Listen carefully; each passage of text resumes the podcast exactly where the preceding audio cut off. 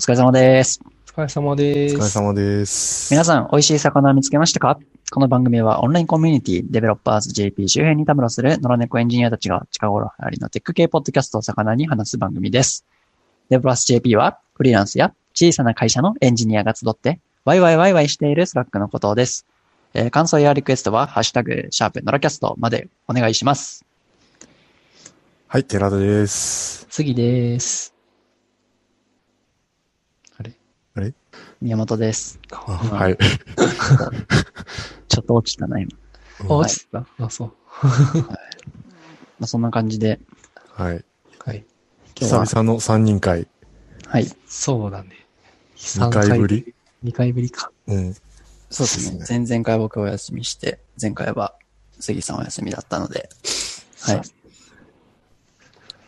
ゃあ、今日の出囃子的な、なんか、最近嬉しかったことはありますか？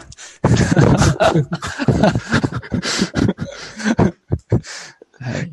なんでしょうね。これじゃないですか。最近嬉しかったことは、ああ、僕まで言ってないけど、あれですね。宮本さんのとこにお子さんができたことですね。ああ、そうなんですよ。ありがとうございます。おめでとうございます。そうですね。今日、あの、ハリウッドザコシショウってわかります？ハリウッドザコシショウってわかります？ああ、はいはわかるわかる。ジェニーさん？そう。まああれのモノマネをですね、ずっと子供の前でしてたんですけど、すげえ不機嫌になるという、まあそういう 話。僕がひたすら、あの、一光さんの、ハリドザコシショウの一光さんとかをやるんですけど、まあ、全然、全然なく、そう。ちょっとこれはどうしたものかという、まあそういう課題がありますね。我が家は今。はい。で ちょっとこれ何話してんのかっていう感じになってしまったので、い。はい。話をちょっとこう、戻そうかなと思うんですが、はい。出しましょ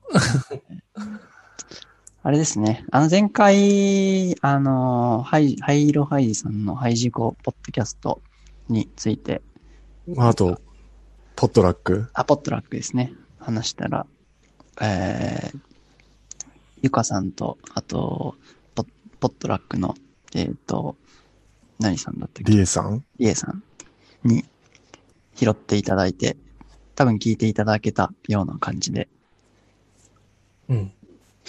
ちょっと嬉しかったですね。はい。そうっすね。そうちょっと、やったねと思いましたね。はい。そんな感じ？そんな感じってひどいね。うん。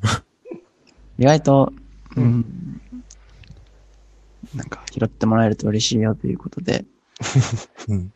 これあれなのかな？ちょっと、画面がちゃんと見えてないからなんか、難しいのかなどういうこと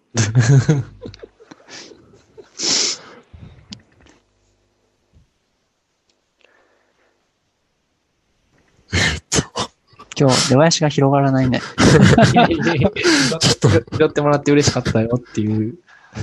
まあ、だけでは、だけ、だけじゃないです。まあちょっとこの、そのままつあの、言っていくと、あ前回あの、はハイジさんのポッドキャストの第、えー最新回が、が公開される直前にノロキャスト録音し、録、収録したんですけど、うん。まあ、その後に、えっ、と、なんだ？ハイジさんのポッドキャストの構成を、えっ、と、旦那さん、パートナーの、えー浜崎さんかな？うんうん。が話している回があって、まあそれが非常に僕にとってはね、面白かったね。面白かったですね。ツボ。で、うん。うん、すべてのなんかスタックが、うん、いいねって感じでしたね。はい。いいねっていうか、はい、偉そう。はいそう。うちらはもう、その、今、Google の GCP の、なんだっけ、ファイルストレージ？うん、Google ストレージうん、名前。もう名前がわかんない。に 今、MP3 置いてるじゃないですか。で、 Netlify で、あの、ページをホストホスティングしてるから、えっと、るんですけど、まあ、ドメイン以外はお金一切かかってないんですよね。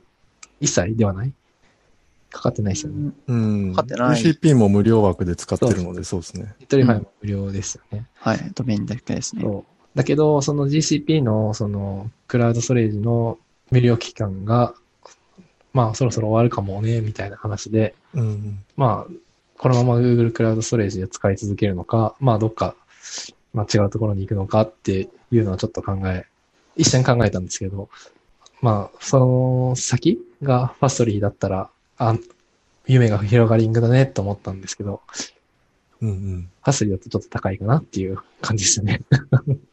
そうなんですよね。うん。なるほど。まあ、ファストリーだと、そのアクセスログ的なものが、うん。あの、取れるっていうのがちょっと僕は知らなかったので、うんうん。あ、ユーザーエージェントとか取れるとか言ってましたうもんね。ん。あ、そっちがなか、なか、ポッドキャストのそういうログ解析みたいなのってなかなか、まあ、アップルが提供しているものも多分、アップルポッドキャストのアプリだけですもんね。だけだと思うので、なんか、なかなか汎用的なものがないのかなと思ってたところに、まあ、ファストリーでファイルをサーブすることで、まあ、そこがそっかで。きるようになるのかなっていうところが、ポッドキャストクライアントがわかるってことだ。うん、なるほどね。確かに魅力的。うん。ファストリーの値段がよくわかってないけど、高いんだ。いや、あ分かってないです。その、いまあ、ただだから、今よりは高いなうんまあまあまあ、そうう。ですね。ちょっと使ってみたくはあるんだよな。あと GitLFS でしたっけ、うん。うん。まあ、それは、それでっていう。そう。ギだそう GitLFS は、ストリーミングダウンロードができないから、うん。ああ、JIT LFS の話じゃないな、あれは。ファストリーのラージファイルメディア、なんだっけ？ラージメディア。ん Netlify の、そう、 Netlify の、うん。 Fastly、Netlify がダメ。ああ、そっか、今 Fastly って言ってた。うん。そうそう。ネットリファイに置いたら、それができないってことなんですよね。ああ、そういうことか。 GitLFS、あ、 Netlify じゃねえや。GitLFS もなんか使ったことあるけど、あんまり使い勝手が良くない印象なんだよ。慣れてないだけなのかもしれない。いえ、まあ、うんみんなそうなんじゃないかな。うん なんかめんどくさいですよね。うん、あんまり、まあ、ポッドキャストのファイルを入れる、うん。なんだろう、メリットみたいなのはあんまり感じはししてないんですよね。まあ、その、浜崎さんが言ってたのは、その、一つのところで全部管理できるっていうメリットがあるっていうふうに思ってて、うんうんうん。まあ、それはまあそうだなっていうのがあるんですけど、その分 Git の操作がちょっとややこしくなるというか、まあまあでもそのファイルを置くのだけだから別にそんなでもないかもしれないけど、どうなんでしょうね。あれってあれなんですかね？なんか、その JITLFS に登録したファイルがそのまま直接 Fastly と連動するんですかね？別にやってたりはしないんですかね？あ、多分、あれですよ。ネ Netlify に上がるんですよね、多分。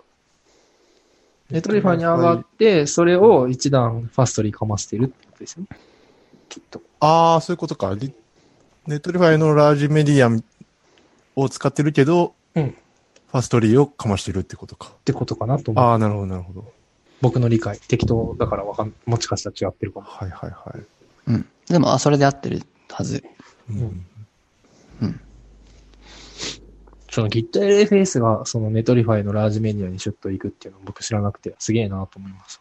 ああ。本当ですか？僕、 Qiita 書きましたよ。読んでません。多分。知らない。わかんないけど。じゃあそれは後でリンクを。はい。じゃあ、そう。貼っときましょう。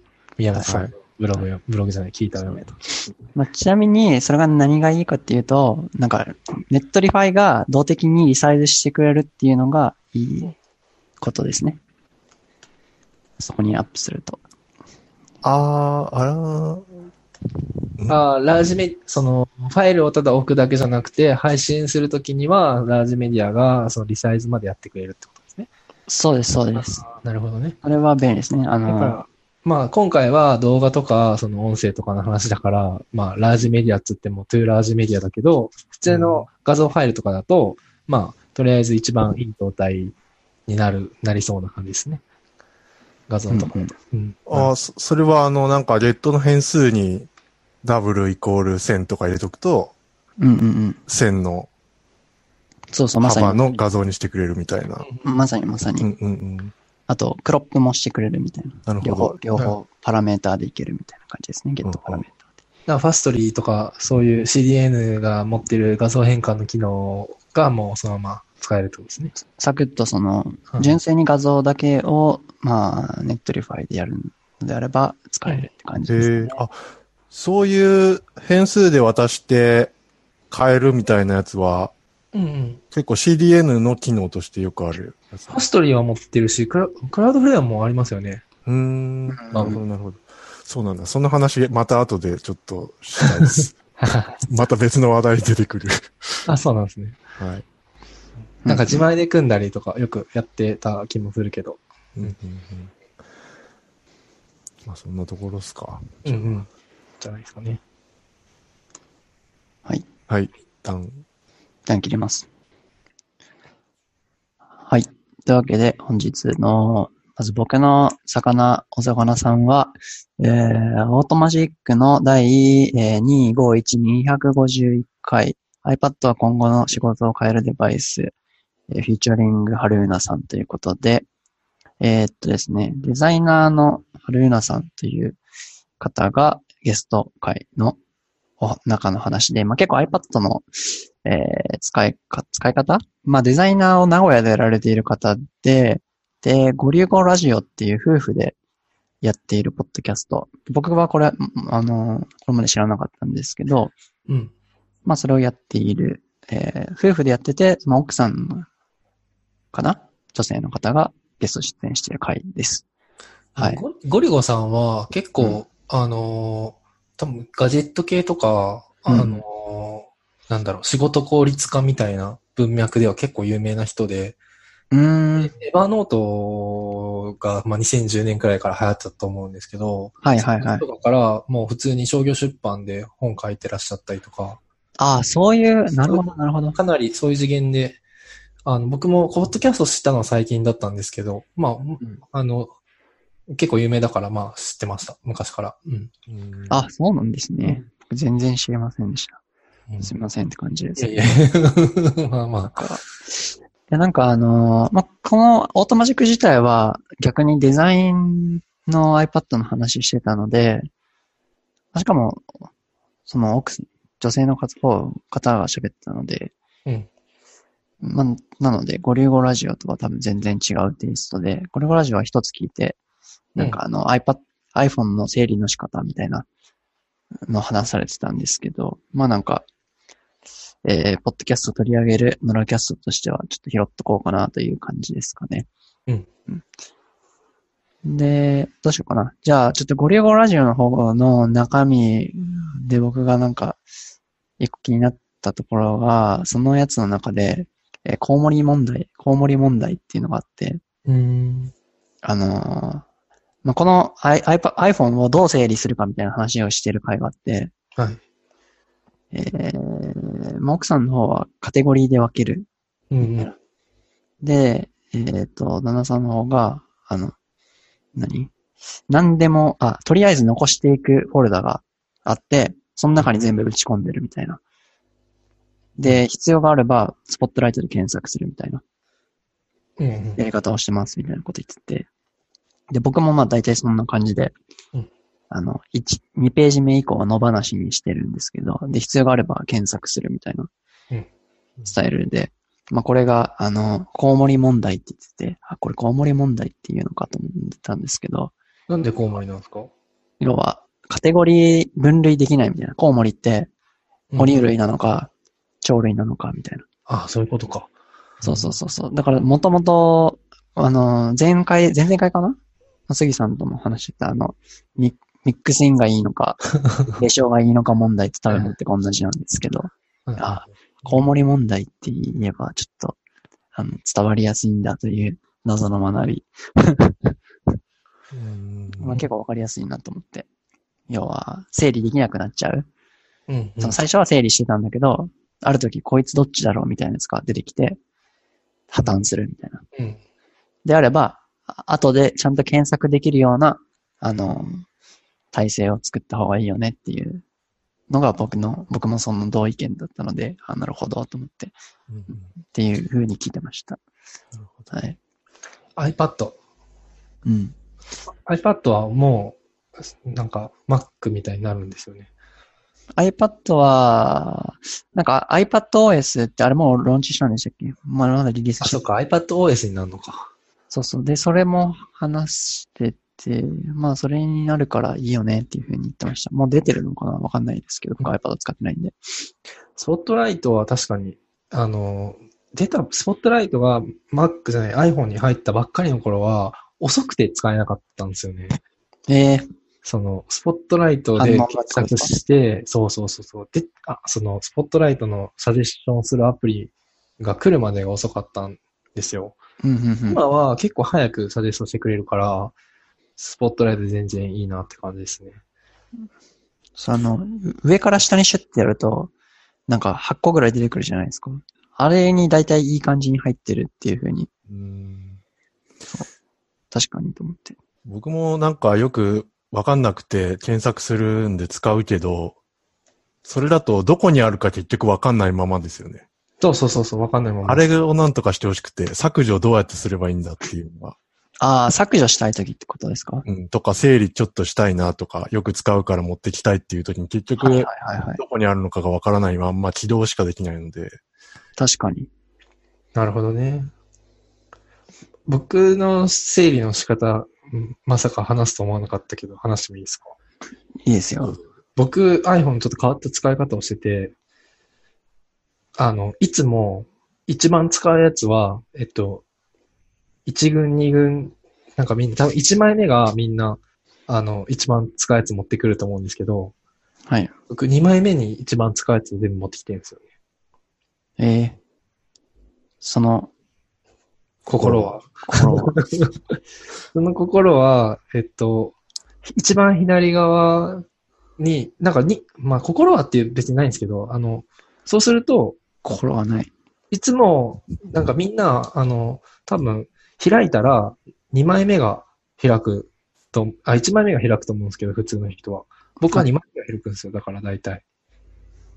ああ、そういうこと？はいで、一番よく使うやつは、まあ、下の、なんていうんですか、タブのとこ入って、で、つ左側は、あの、あんまり、まあ、2番目に使うやつとか、1枚目？一みんなが入れてる1枚目のとこは、2番目によく使うやつ入れてるんですよね。うんうん。だから、1枚目、1軍、2軍で、それ以外みたいな、3軍、4軍みたいな使い方をしてるんですよ。そうすると、2軍って全部埋まらないから、新しくインストールしたアプリ絶対そこに入るんですよ。だから、邪魔だったら常にこう、3枚目以降に持ってくっていうミムーブをしてて、はいそれでなんか、あの、まあ、消したいっていう欲求はあるかもしれないけど、なんかへ、散らかることは、1枚目、2枚目に関してはないみたい。逆にしちゃってるんですよね、それを。だいたい2はいはいはい枚目が散らかりはがちじゃないですか、みんな。はいはい。だから、っていう。はい。ごめんなさい。その話でした。なるほどそれって、あインストールする、される、た時に、最初に配置される場所があんまよくわかってないけそうど、なんか一番空いてるところに差し込まれることが多い。ううんん、あれ、あれの法則がい未だにわかんないんですけ僕ど、もわかんないです。だでも1枚目を開けてれば1枚目に入ることが多い気がします。うーん。うーん。だから、はいしかもさ新しく入れたアプリってなんか使ってみたいとか試してみたいみたいな欲求強いじゃないですか。うん。だから1枚目にはいていいんですよね。なるほど。確かに入れたはいいけど、後ろの方にあるから使わなくなるみたいなのが多いですよね。そうそうそう。まあ、そう、アプリを作ってる人はみんな僕みたいなユーザーだったらいいのになって今思ったと思いますけど。ああ、それ、あれですね。パンツ表裏問題ですね。う んそれわかんない。はい。はい。そう。あれ、そうそうそう。僕が話したかったことは、まあそれもそうなんですけど、うん。あともう一個が、えっ、と、えー、 Affinity、Affinity えー Designer っていう、うんあ、の、グラフィック、グラフィックツールうん。えー、まあ、Adobe に代わる、あの、アプリケーションがあるんですけど、まあ、要は、デザイン、AI、うん AI と Photoshop と、あともう一個。全部変わっちゃう。全部に変わっちゃう。そうそうそうそう。あの、もうそういう。三つあって、あ、はいはい三つあるんですよ。そのセットが。アフィニティデザイナー、アフィニティ、えー、なんだ、パブリッシャーと、パブリッシャーが、えっ、と、あ Adobe XD と同じ立ち位置。で、もう一個が、えー、ちょっとなんか忘れちゃったけど、Photoshop と同じ立ち位置のやつがうんつあって、うん。で、それ買い切りで、ライセンスじゃなくて買い切りのパやつで、うんそんな高くない。まあ、高くないっつっても1個5000円くらい。うん。うん。まあ、アドビに比べれば、安い安い安いみたいな感じなんですけど。で、結構いろんな人が、あの、遜色なく、Adobe の代わりに使えるみたいなことを言っていて。うん。で、でそれ自体も、なんかこういいんですけど、なんかその切り替え？切り替えが、こう、 Adobe とかでやると、それぞれなんか、一回書き出して入れるとか、もちろんなんか AI から Photoshop でスマートオブジェクトでみたいなことはできるっちゃできるんですけど、うんなんかこう、スムーズにシフトしないじゃないですか。アプリ間でのそうそうそうそうオブ。ジェクトの移動。そうです、そうです。うんそれがもう完全にシームレスでできるみたいな。その3つのアプリ間は。うん AI ファイルをいじったら PSD が変わってるっていうことみたいな。ちょっと、まだ僕が触れてないんで、わかんないですけど、だから、ん？それを非常に気になってて、で、この、うんポッドキャストの場でも話されてたので、なんか、このポッドキャストは、あの、まだ iPad でどう仕事できるかっていうことについて話されてて、まあちょっとまだ、アフィニティは、うん、完全に対応しきれてないよね、みたいな。なんだっけな。マルチ、あの、スレッド ?iPad の。それに対応しないらしくて、ちょっと難しいよね、とは言ってたんだけど、でもこんだけなんかいろんな人が触れてると、ちょっとすごい気になるという、えー最近この頃っていう感じですね。はい。なので、もしなんか寺さんとか使っちょっと見て、見てないかなと思って。ああ、これは初耳で知らなかったですね。アフィニティフォトとアフィニティデザイナーとパブリッシャーっあ、フォトか。なるほど。ていう3つある。フォトショップとイラストレーターと XD か。なんか結構完全に代わりになるっぽくて、へえ。良さそうっていう感じですね。うん。知らなかった。そう、まあ、ただでもなんか、最近僕、Figma 使えてるので、うん。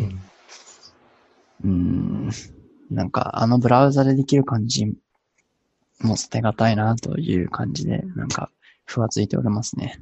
でもそこって、その、なんだ ?XD とパブリッシャーのところだから、まあちょっと被ってて完全に代替なわけではないんだけど、っていうような。でも、このアフィニティ使うのであれば、パブリッシャー使いたいな、みたいな気持ちが出てきちゃうので、そうですね。そう、そうすると Figma を捨てるのうん。か、とかなって、うん。なんかフロントエンドの人みたいな。なんかよどうしようみたいになってますね、最近。はい。っていう感じ。まあ、これは話題触れときますって感じですかね。気になる話題として。ちょっとだから、進展があれば将来喋るかもって感じです。はい。へ なるほど。えなかなかいい情報でした。うん。うん。結構いいみたいですね。なんか、個人的には、なんかそういうのを全部やるよりも、一つのことをしっかりできるやつを入れる方が好きですけどね。ああ、バラバラの方が？うん。まあでも、アフィニティは多分そういう感じじゃないですかね。写真加工用のソフトと、うん。ベクター系に強いソフトと、まあ、連携しちゃうんですよね。これ同じ、え、連携、別のあ、ソフ3つあトなのって、うなん、か、インストールしてる場合は、なんか、そのタブでポチって綺麗に切り替わるみたいあな。あ。なるほどね。難しいですね。とはいえシームレスな感じは欲しいし。そうそうそう。うんまあ、なんか単体として弱くなったら困るけど、うんうん。まあ、連携してた方がやっぱりなんだかんだいいよね、みたいなとこですよね。なんか、その、これ、全然話違う話に触れていくんですけど、はい。なんか、今、 Airflow じゃなくて、 Anyflow っていう、あのやつ知ってます？ Anyflowー。なんか、触ったことあるけど Anyflow。いや、使ったことある？ Anyflow っていう、あの、ツールが今、知らない。あ、勘違いだった。 Anyflow .jp ですか？えっと、レンさんっていう人が今作られてるんですけど。様々なアプリケーションを簡単に接続連携。そうそうそうそうそうそう。で、僕、この考え方すげえセンスいいなと思っていて、なんか今、サースが今乱立してるじゃないですか。なんか、うん。えっと、例えば、給与とか、例えば会計とか、例えば、えー、なんかまあ、その人事評価とか、あと、うん、売上管理とか、うんうんとなんだ、顧客のその CRM みたいな部分とか。うんで、多分全部セールス創生できるんですよ。うんうん。だけど、その、いろいろ、まあ、事情があって、給与はフリーでやってますとか、マネーフォワードでやってますとか、えースマート HR でやってますとか、まあ、いろいろあって、で、えーでも、給与はスマート HR できるけど、その営業の CRM っていうのは多分できないから、それはなんか別のツール使うっていう話になると思うんですけど、うん。それをなんか IFT とか、あの、ザ、いや。ザピアみたいな感じで、こう、つないで、なんかが、おイベント発火したら、こっちにこうデータが移るとか、いうのを、なんかまあ API それぞれの SaaS って用意してくれてるから、まあやればいいんですけど、それってやるのって誰かっていうと、まあエンジニアとかじゃできないじゃないですか。うん。それをザピアとか IFT だと、え日本の SaaS は対応してないから、日本の SaaS を使う理由は、日本の法律に対応してたりとか、日本のき、その、働く文化とうんかにうん。対応してた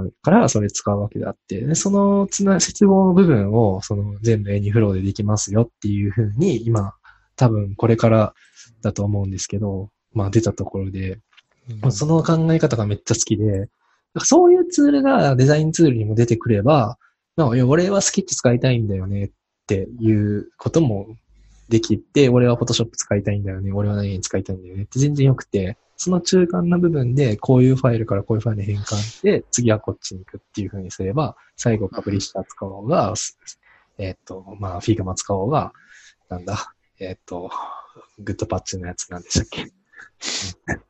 使おうが、まあ、うん大丈夫みたいうなんうん。なるほど。風にはなるから、なんかそっちの、なんかみんなこう全部取ろうとしてるけど、い意外となんか、その、フォトショップからスケッチに変換したり、スケッチからフォトショップに変換したりとか、そこを、なんか、アドビのスマートオブジェクトとか、まあできるかもしれないけど、その辺のなんか、なんだ、公開されてない部分も、俺たちは公開したよっていうので、取っちゃうと、みんながそこに向けてこう作ってくれるから、そのインターフェースに合わせて。っていう風になったら、あの、ソフトウェアの進化としては理想だなって思います。うんその Linux とか Unix の話と一緒。うん共通のフォーマットがあるそうそうそうそう状。態。うん多分それやろうとしてたのがアボカドってやつ。そうそうそう、前言ってたやつですよ。うんアボカド？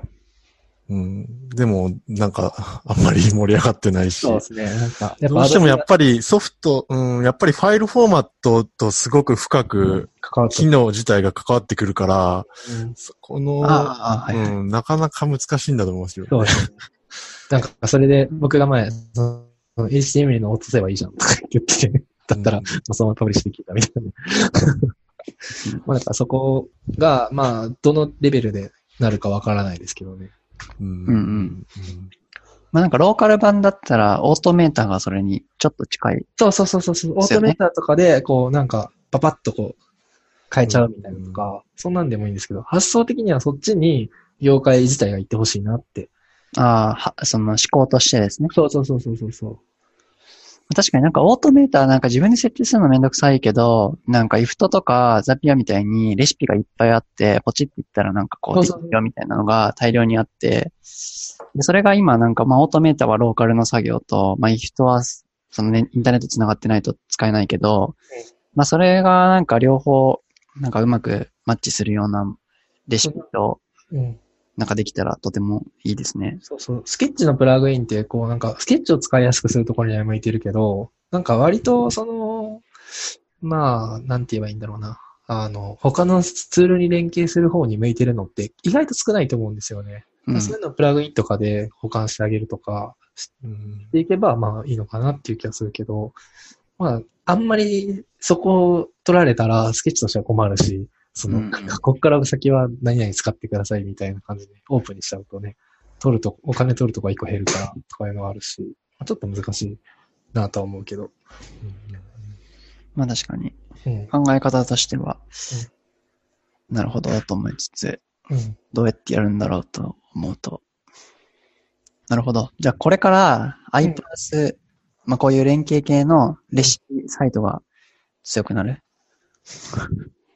いや、わかんないけど、その、将来的にはそうなってほしいとは思っていて、で、デザインの分野ってやっぱオープンソースが弱いから、ずっと昔から。ううんん。その、独占が強いですね。まあ僕はあの、学あの、中学生の頃はピクシアっていうなんかフォトショップみたいなツールとか使ってましたけど、なんか、あとはなんだっけ、ピクセルメーターじゃなくてギ。ンプとか、ギンプとか、うん。ギンプとか使ってましたけど、結局その使い勝手が全然ね、違うから、その、有料のものの方がいいじゃないですか。うん。結局だからそこが、あれで、ソフトウェアの IDE とかに関して言うと、その、まあ、有料の今も RubyMine とかなんだっけ、えっと、なん PHP Storm とか、IntelliJ かとかありますけど、あの辺ってこう、オープンソースで発展したものをいい感じに組み合わせて使いやすくなってると思うんですけど、なんかそこでお金取れるようにしてほしいなっていうのが、その、デザイン系ツール業界への要望。うんうん確かに。うん。ああ、まあでも今ちょっと面白い視点が見れたなという気がしました。まあ、僕が、あれなんですよ、根っからのエンジニア魂みたいなのがあるんだなっていう感じですね。ユニックスの思考で、やれや、お前らっていううんのを押し付けてるだけかもしれない。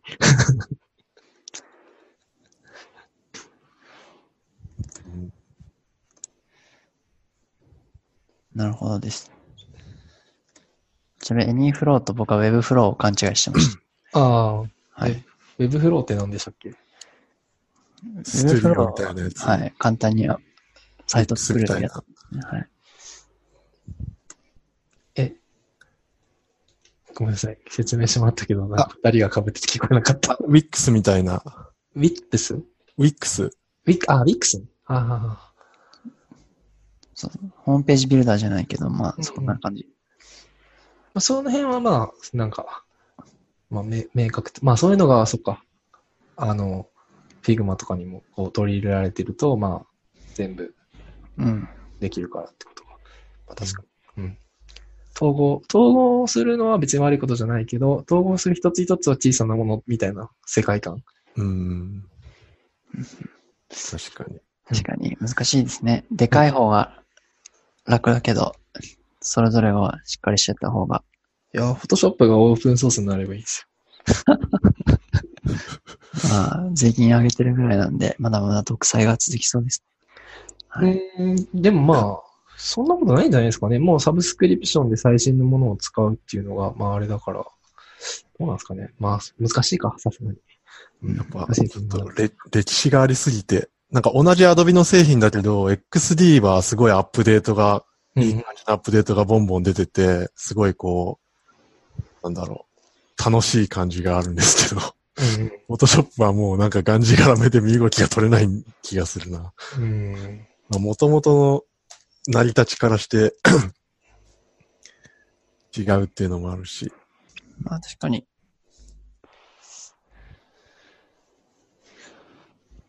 買収されるとかないと。アドビ買えないしな、でも普通。普通の会社。いや、でもなんか XD、やっぱりリソースとしてはあるというか、やろうと思えばできる体力は、体力とか、なんだろう。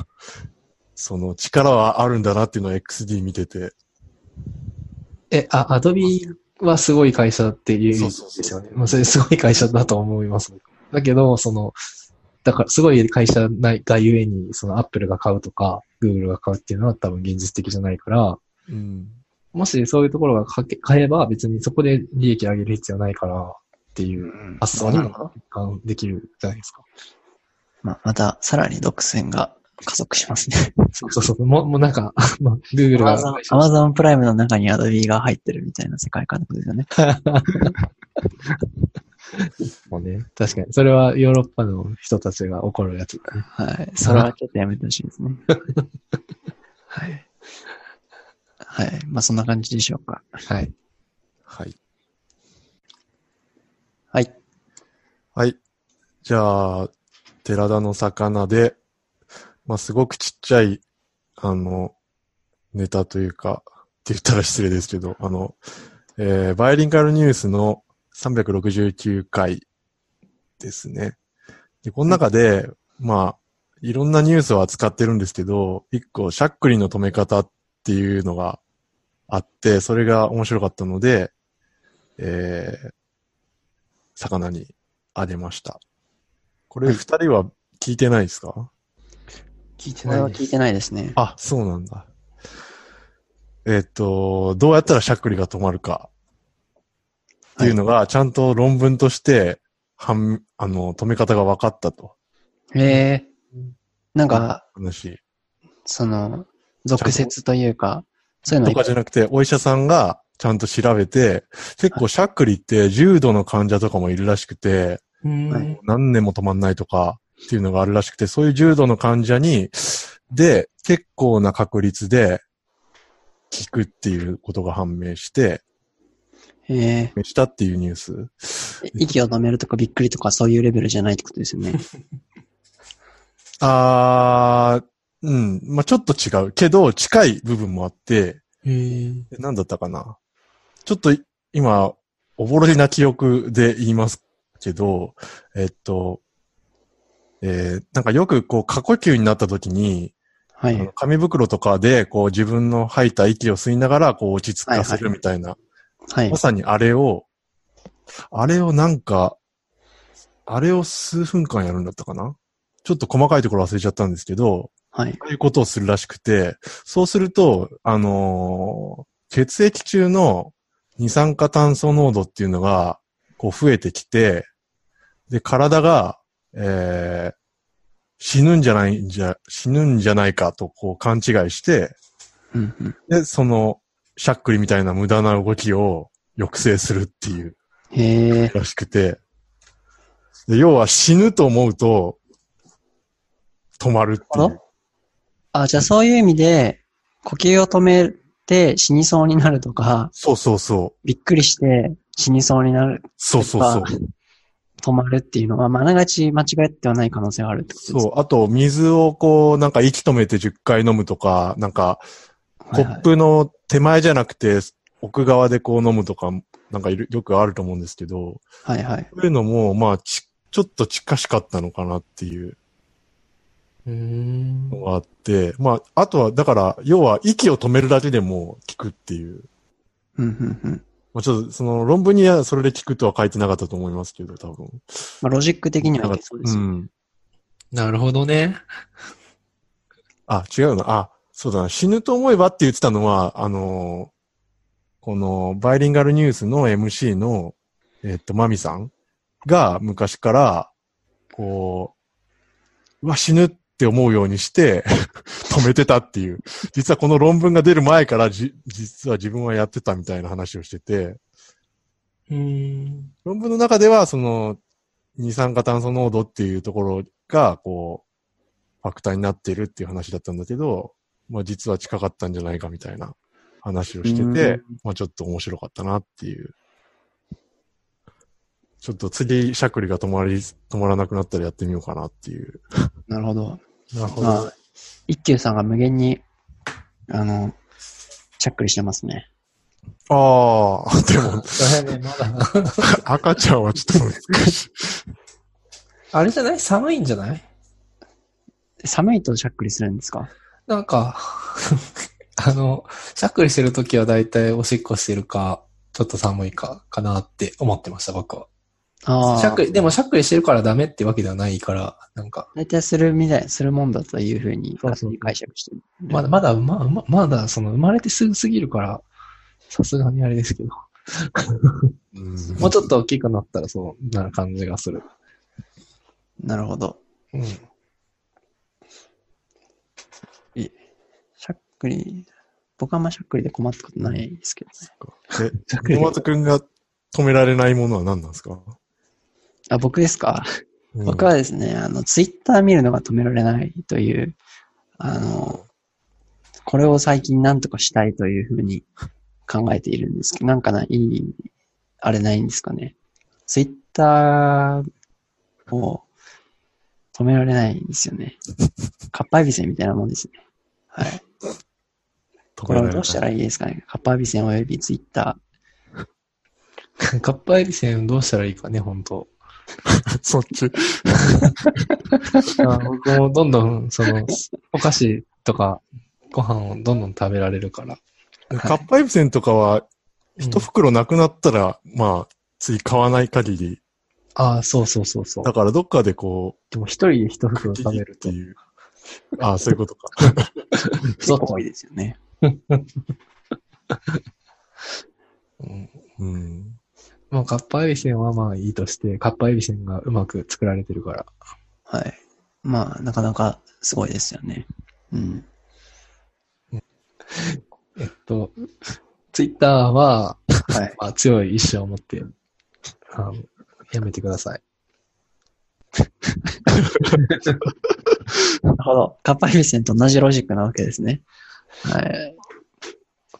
まあ、基本的にあれじゃないですか。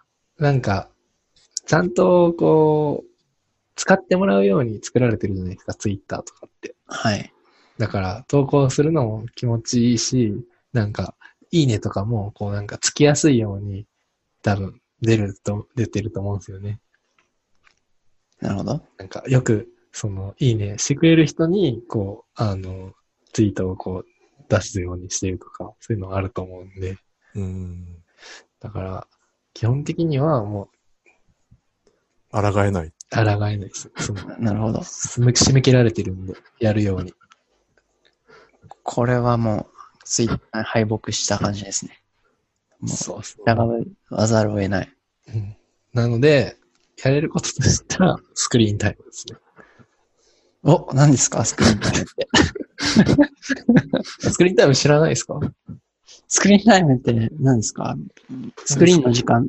そうそうそうそう。スクリーンタイムっていうのは、なんか、あの、iPhone の、なんか、アプリによって時間を制限するっていうやつですよ。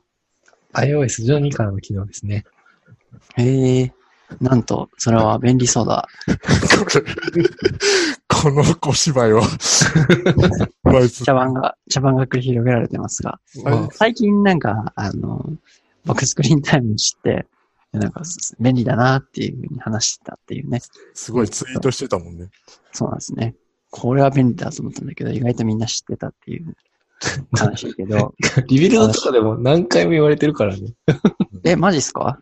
うん。おもさんとかの回とかも、よく、その、スクリーンタイム設定し Rebuild 聞いてないのかな俺。おかしいな。えー、そうそう。で、今、まあ、毎日、あの、スクリーンタイムで設定してる時間を、あの、ぶち破って、なんか、ああ、か、また課金してしまった、みたいな、こう、気分を味わいながら、うん、確かに確かに。うんそれがいいんですよね、きっとね。罪悪感をうん。日々蓄積しながら今生きてますね。うん。はい。まあ、それがちょっと言いたかっただけです。はい。これもスクリーンタイム超ヘビーユーザーなんで。なるほど。Facebook は1日1分。1日1分。1日1分です。Facebook は。アプリは入ってないんですよね、Facebook。アプリは、Facebook のアプリと Instagram のアプリと、メッセンジャーだけ入っちゃってるんですけど、Facebook のアプリケーションはメッセンジャーだけしか入っていないですね。うん。Facebook うメッセンん。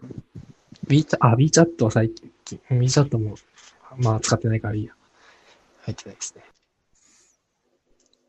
うんうん。じゃあ。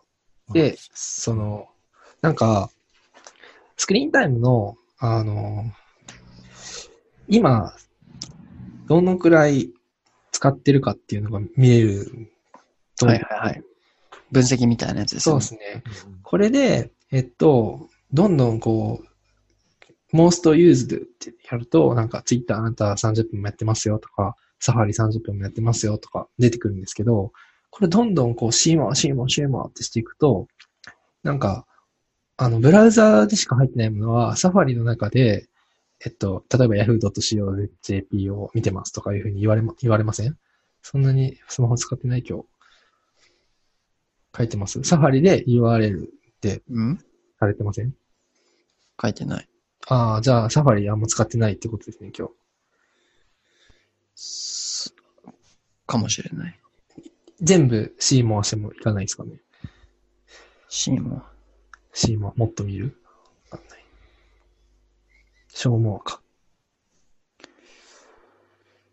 うーんと、あ、僕なんかさっき多分リセットされちゃった気がするな。ああ、そうなんですね。で、まあ、most used のところでよく見ちゃってるなっていうのがあったら、そこからサファリの、まあ、マークがついてて、headlines.yahoo.co.jp とかあると、ここから、これ実はワードリミットに入れるよってすると、あ本当だ。できたできた。ええっと、その、ブラウザ上でも、えっと、なんだ、時間を失っている、そのウェブサイトをブロックしてくれると。すげえ。ここまで僕はこういう機能があるっていうところまで、えっと、もう知って使いこなして、えー生産性を高めることができずに失敗しているって感じですね。なるほど、なるほど。じゃあ、ノラキャスト .jp に行って、これをやればいい。そしたらダメじゃん。じゃあ、僕ら。うん。まあまあ、それは、はい。しなくて大丈夫ですが、Facebook やら、それ以外のやつはブラ、なるほど、URL 単位でできるのか。そうそう。ツイッター。見れなくなったからって言って、ツイッターサファリで見てたら意味ないんで、はいはい。うん。え、これってちなみに、あの、ブラウザの Mac のサファリ、iOS のサファリじゃなくて、ブラウザの、あ、Mac のサファリでもいけるんですか？いや、無理なんじゃないかな。Mac の方でスクリーンタイムってあります？僕は使ってないです。あるかもしれないですね。なんか設定に、なんか i、デバイス間で共有ってあるんで、もしかしたらあるのかなっていうふうにちょっと思ったんですけど。まあ僕 Chrome 使ってるので、まああの、サファリ、サファリ信者の杉さんなら知ってるかなと思って。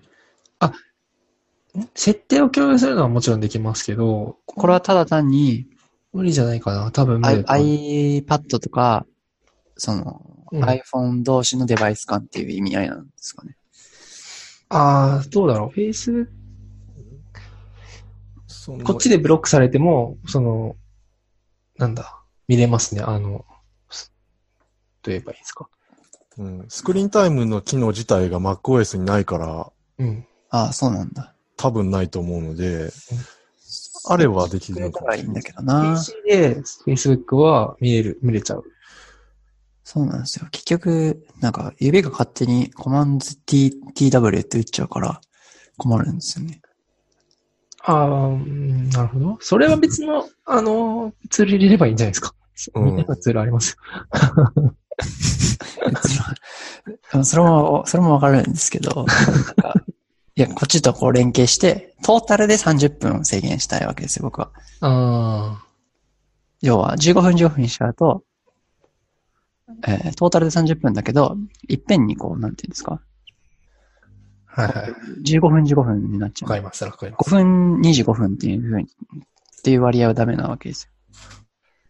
そう。わかだからまあ、純正だったら、それがレスキュータイム、うんレスキュータイムがひょっとしたら連携してくれるとかあればいいですけどね。ああ、なるほど。レスキュータイム入れたままオンにしてない気がするな。そう、僕も一時期。入れてたけど、なんか、結局見てるし、でって感じになっちゃうんですよね。うん改善フローまで持っていけないという。うん、そうそうそう。でも、計測することが結構大事だから、ぶっちゃけその、なんだろう、見ることが大事だと思うんですよね。その、スクリーンタイムの時間をチェックするのは。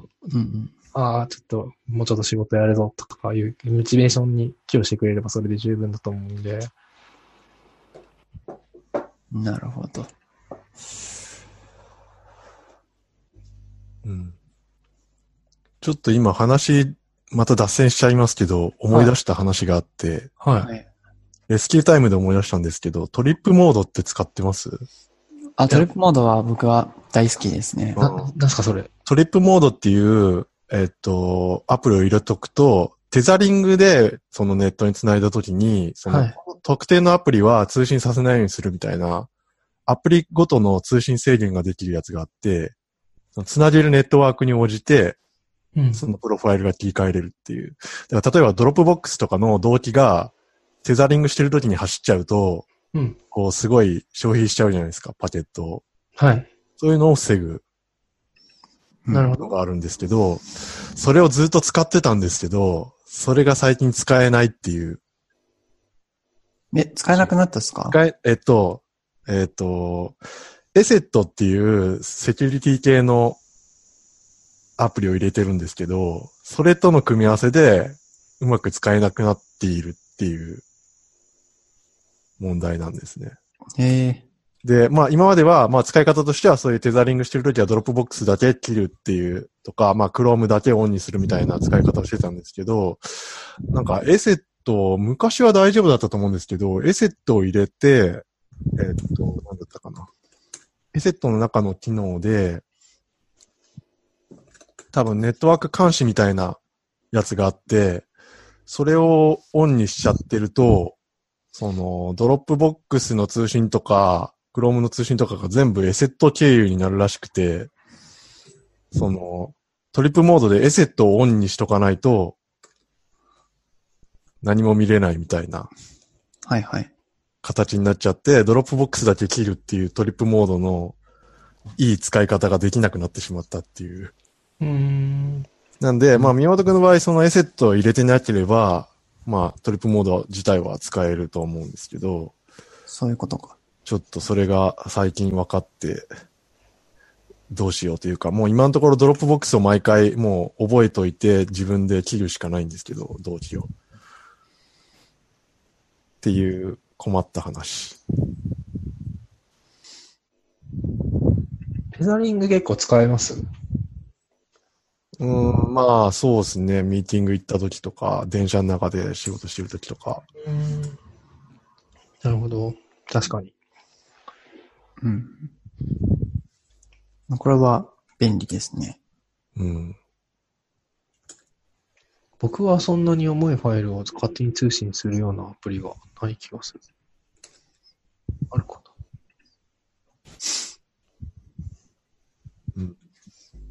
まあ僕も Dropbox ぐらいかななそうか。僕も Dropbox はそもそも使ってないから、うん。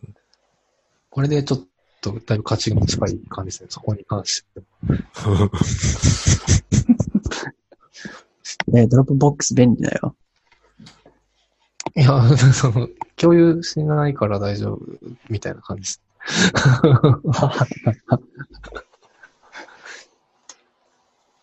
あれ？そうでも自分で一人でやってたとしても、まあ、重いファイルをその共有ボックスに入れちゃったら、アップロードしちゃうとかっていう問題はありそう。まあそこだけ気をつければいいのか。重いファイルを？ローカルにある重いファイルで共有フォルダに入ってないかったやつをはいはいはい。共有フォルダに入れちゃった場合に、動機がドロップボックス使ってればってことですよね。ああ、あ、ドロップボックス自体がないのか。そうです。僕、 Dropbox はいはい使ってないから。じゃあ、うん。うん。っていうまあ。杉さん、ストロングスタイルですからね、基本的に。しょうがない。いや、わかんない、わかんないけど、その、そもそも人のファイルを共有するっていうことはあんまり Git 以外でしない。うんうん。LFS とかでも自分でね、打つじゃないですか。だから別に大丈夫ですよ。うんうんうん LFS だとやばいなって今一瞬思ったけど、自分で、自分トリガーだから大丈夫。そうですね。本当に重いファイルとかは、まあトレジャーデータとかだけど、まあ普段取らないし、うん、まあ、大丈夫。デザイナーさんとかが結うん構、その、相性良さそうですよね。夫 Dropbox？うん、結構やっぱまだスケッチファイルを Dropbox でやり取りしてたとか、なんか画像ファイルを全部 Dropbox 入れてるとか、お多いと思うんで、まあそういう人は結構便利だと思います。うん。ちょこちょこなんかファイル、相手にここになんかファイル、なんだっけ、ファイル便とか、うん。ああいうのに近い URL を作ってここにファイル置いてくださいみたいな感じで相手に渡せる機能とか、うん最近もなんか新しい機能出てたんだよな。便利そうなのが。あ、あれか、それこそ、ファイル転送機能、その Dropbox、自分のえっと、共有フォルダを、まあ、共有するっていう形ではなくて、本当にただのファイル転送機能みたいな。うんうん。そうですね。 Dropbox の容量を使わずにとか、へえ、100ギガまでへえ、そんなのが。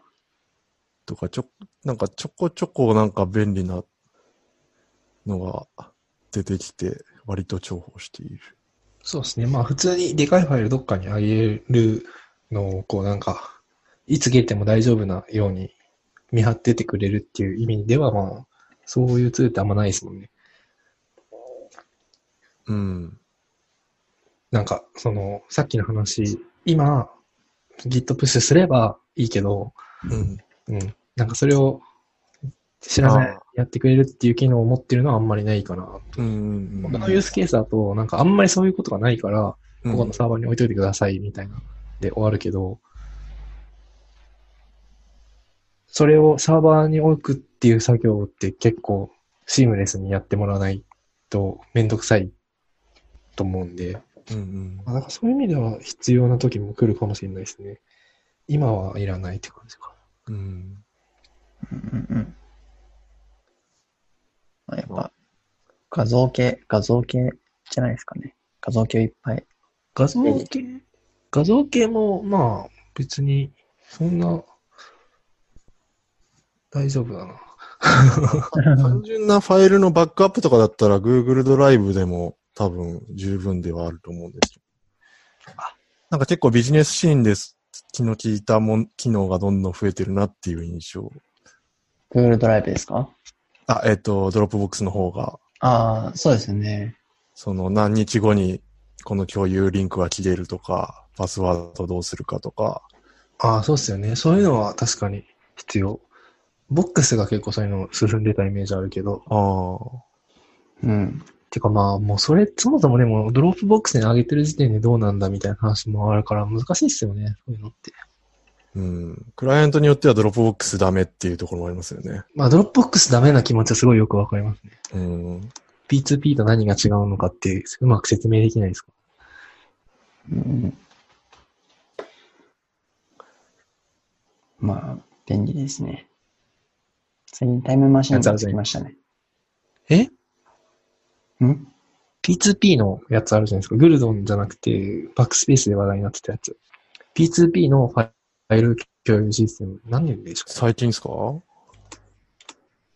?P2P のファイル共有のシステム。なんだっけな。ビットレントじゃなくて。あ、ビットレントか。ビットレント。最近名前変わわって、最近っていうはか結構前にだけど名前変わって、なんとかシンク、なんだっけな。なんと、僕らも使ってるんですけど、名前忘れちゃった。これが結構そういうセキュリティ的にはまあ、その、そういうむ意味は回避できるかなと思ってるんですけど、その仕組み的には。うーん。うーん。でもカジュアルにはできない。これ確かビットレントじゃなかったっけな？結構、なんだっけな、なんとかシンクって名前になってる気がする。レシリオシンクっていう名前になってますね、今。えー、なんか普通の HTTP の通信とかに変わっちゃっ シリが。うんわかるって感じですね。そそういうこともあるだろう。うんレシリオシ、これはなんかすごくめんどくさいんですよね、同期フォルダを作るのが。あ、そうでしたっけ？うん。僕ら、あの、Mac と Windows の間で、えっと、ファイルのやり取りしたいときに使ってたんですけど、なんか、その、動機が、なんか、なんだったかな。QR か何かで、やるか、なんだったかな。まあ、キーみたいなのを渡すんだけど、なんか、あんまりいけてなかったんだよな。キーをなんか渡せば、とりあえずそれで、同期できた気が。うん。で僕は同期がされるのが嫌だから切ったりとかしてましたけど。うん。なんか動機もあんまりこう、信頼性が置けないというか、なんか、できてたり、できてなかったりとか。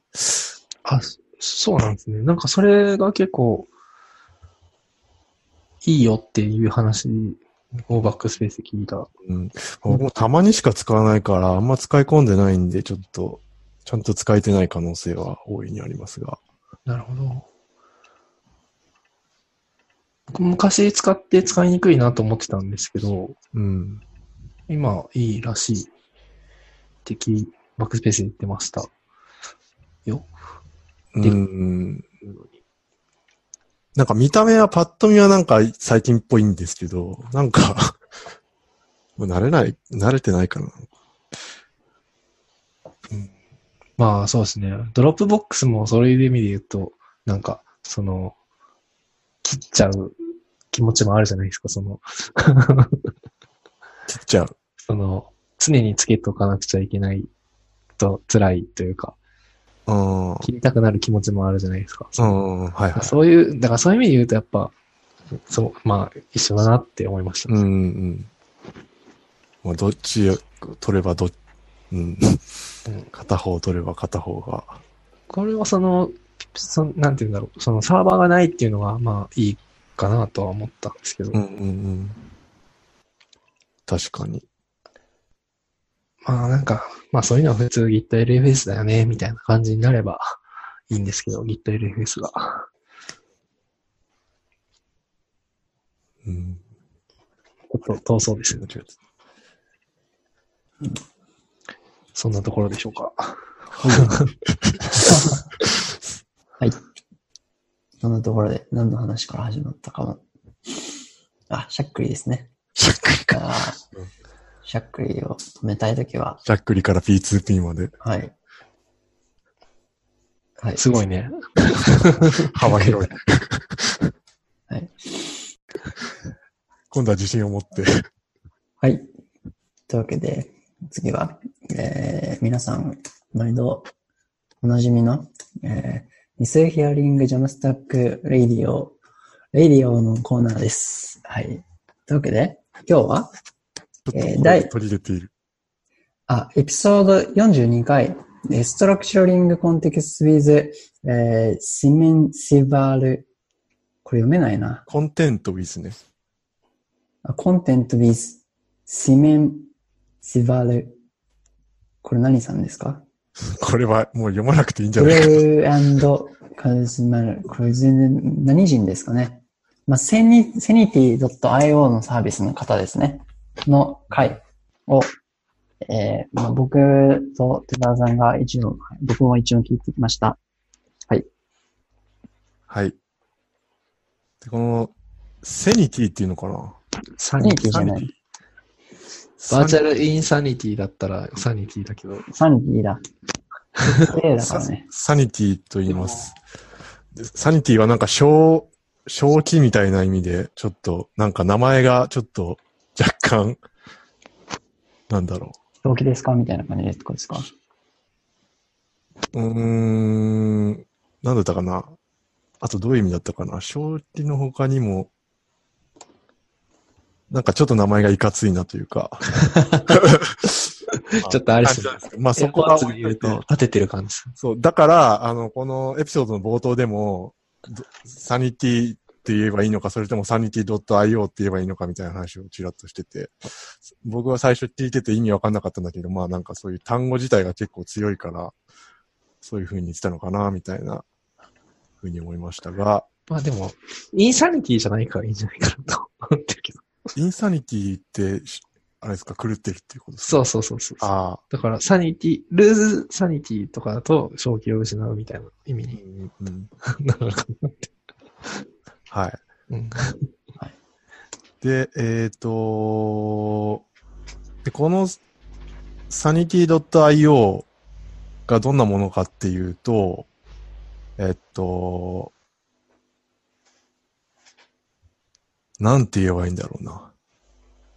まあ、ヘッドレス CMS サービスの一つですよね。うん。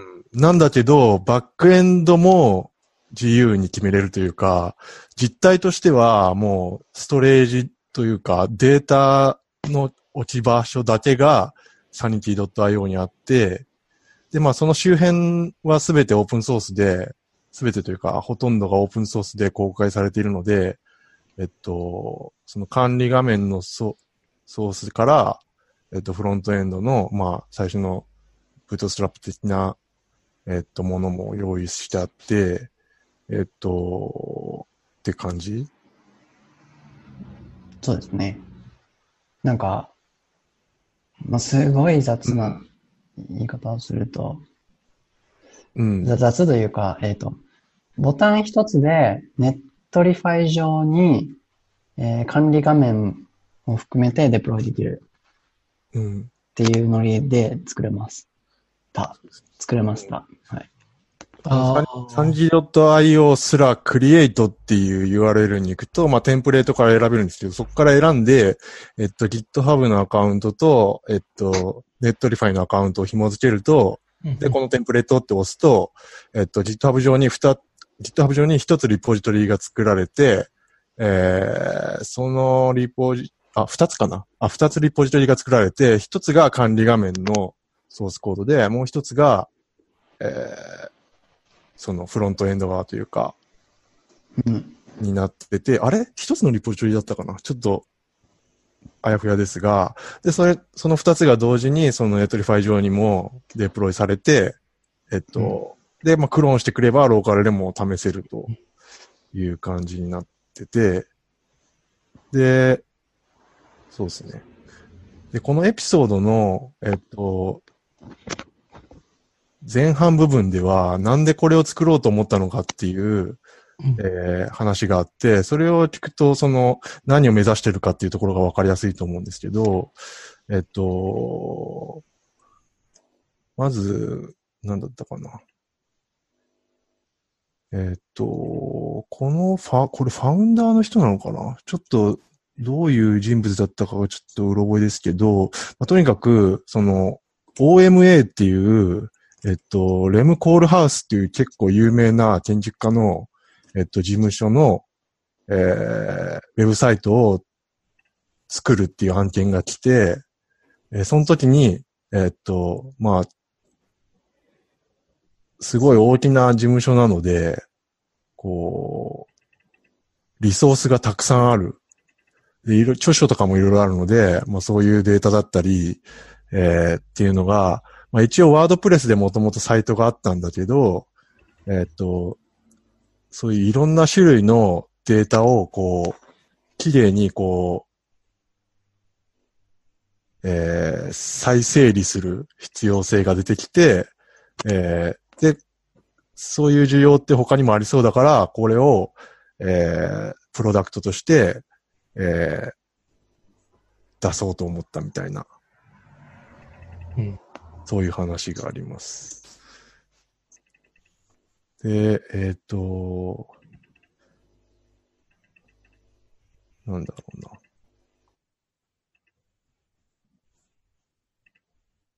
うな。なんじゃないですか？そういう意味で言うと。うん。バックエンドのスキーマが自由に定義できるおヘッドレス CMS ってみんななんでないんだろうって思ってた。ああ。確かに。これがないからサーバー書かなくちゃいけない。うんうんうんうん。そっかそっか。そうですね。うん。うん。で、まあその、スキーマとかなんかグラフ QL とか使ってるっぽくて、うんうん。その、その、クローンしてきた、えっと、その管理画面の方でスキーマっていうディレクトリがあって、そこにその、えっと、データの構造を記述して、まあ、上げておくと、まあ、えっと、管理画面上から、そういうデータがこう、sanity.io の方に、こう、送られるようになってて、まあ、それがこう、保存されるっていう。完璧ですね。うん。なんで、それの、それはスキーマの書き方はグラフ QL の書き方。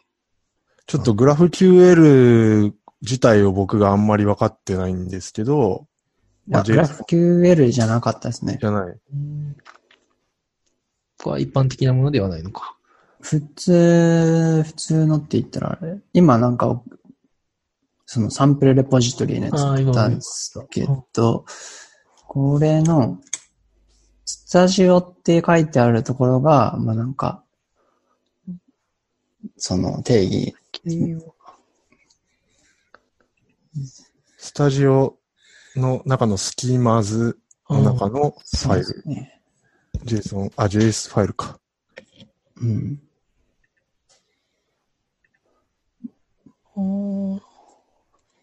なので、普通にオブジェクトで定義しているかな、これは。これは、クリエイトスキーマーさんはどっから来た？こっから来たのか。Sanity base schema creator さんね。なるほど。いや、なんか、ちょっとコードを追う大会になりそうだ。やばい。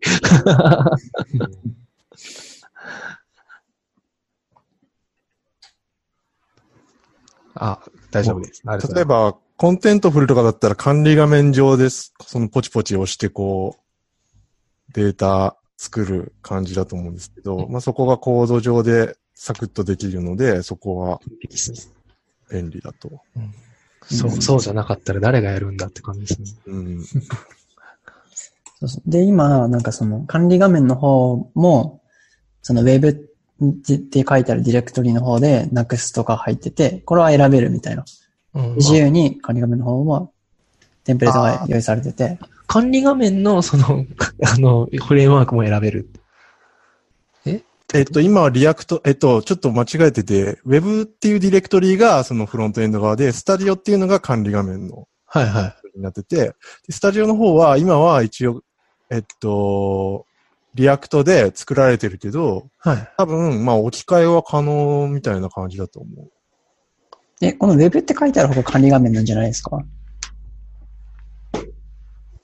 え、そだと、な名前的にはスタジオが、あの、管理画面っぽいけど。う ?Web の方で、にインデックスビューとかあるから、Web のあ、なんか、これ自体は、まあ、基本的に僕管理画面のレポジトリだと思ってたですね。あ、えっと、ちょっと待って、その宮本くんが今見ているやつを見よう。えっと、どこに？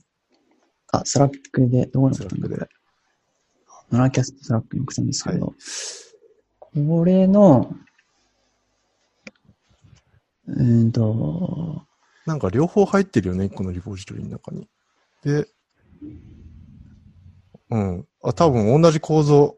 Sanity Nuxt Eve、あ、これ同じものを僕もクローンして作ったので、ウェブの方がその見えてる方、ユーザー、一般のユーザーに見せるもので、うんうん。スタジオの方が管理者が用のやつで、このスタジオの方のサイトに行くと、なんかログイン画面が出てきて、そこで GitHub とか、で、ログインしないと中が見れない感じになってました。だからその、ユーザー認証の部分ももうすでにできてて、っていう。ワードプレスとかだったらアカウント作ってみたいなところが、まあ、えっと、ログインはどうやってやるんですか ?GitHub アカウント？そうですね。Google と GitHub うんと、二つ。なんか用意されてさサイン、サインアップは？サインアップはもうされてるってこと？ああ、違うのか。サインアップしたら、いい。サインアップするところから始まるよってことか。なるほど。そう。そりゃそうだ。これがデプロイしたやつ。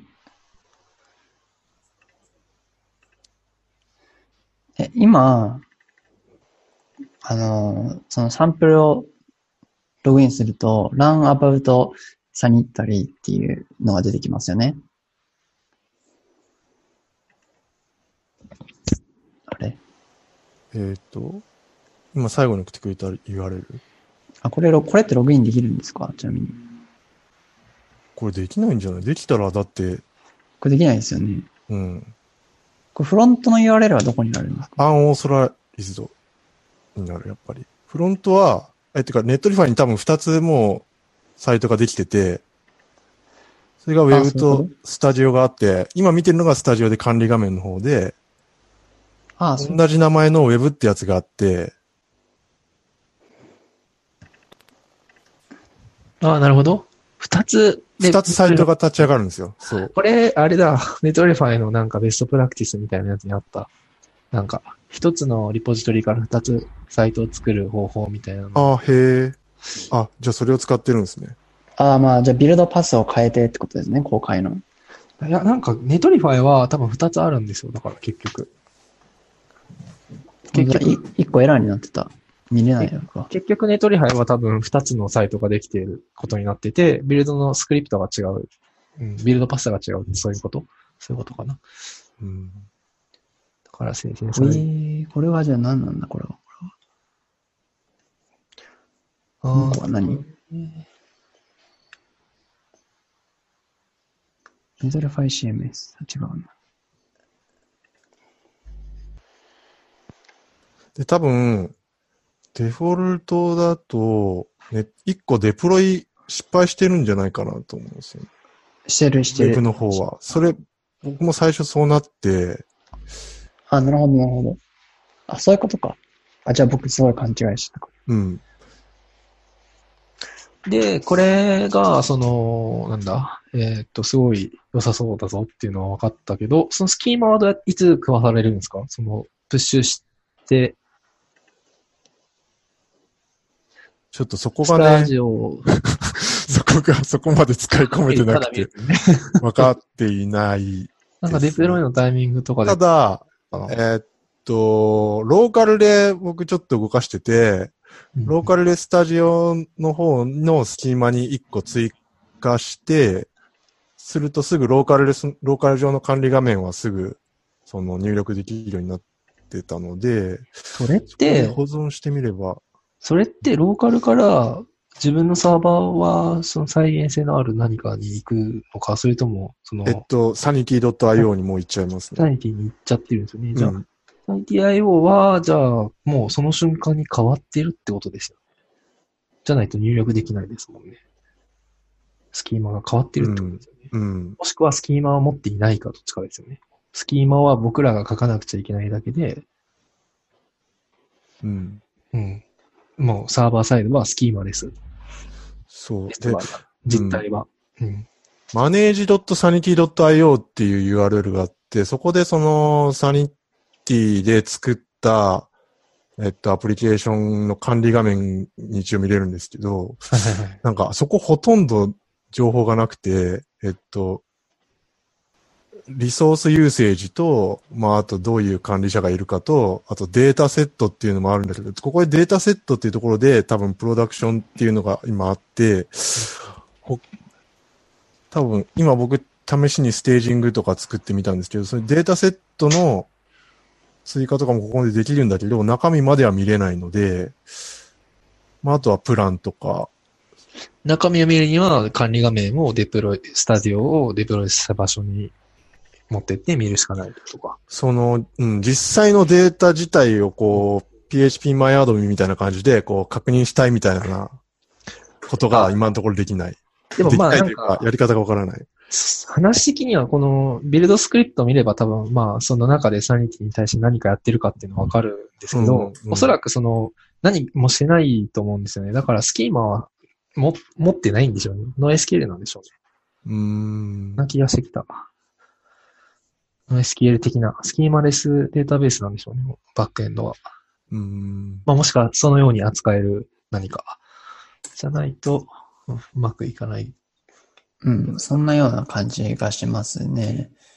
で NoSQL でも吐き出せるから、あ NoSQL から、その、扱える、扱えそうなうん UI があるので、多分、データの持ち方もそういう感じなんじゃないかなという。うーんなるほど。まあだから、スキーマを定義しなくちゃいけないことによるメリットはありそう。ん？もう一回言ってもらっていいですか？スキーマを定義しなくちゃいけないことがメリットになりそう。その、ああ、はいはいはい。そのうんイインピーダンスミスマッチが起こりにくくなる、この層があることで。はいはいはい。うん。良い。うん。まあできれば、ここタイプスクリプトで書きたい気持ちはあるが、うん。で、ジェネリクスも持ちたいが、まあその辺は 自分たちでやっていきましょうって感じですね。うん。私、今やって、今見てもらったのは、あくまでテンプレートの Next イベントっていう、いくつかある中の一つで、うん。もしかしたら、多分 Next 下の方にあったんで、 React のものとかの方が、なんかもっと気合入ってるかもしれないです。あ、いや、えっと、スキーマの話？は一緒じゃないですか？スタジオの。あ、でも、そのプロジェクト自体が、どうなんだろうな。全体をタイプスクリプトにしてるかどうかっていうのは、ちょっと、ああ、まあ別にこれはタイプスクリプトで書き直せばいいんですけど、書き直すだけだとあんま嬉しくなくて、その、か、スキーマが返してくる型を定義できると熱いっていう。ああ、型の定義もなんか確かあっか、違うかな？ちょっと待ってよ。えっ、と、サニティスキーマみたいなのがあったっけ？うん、ありますあります。あそれはある。あれ？違う。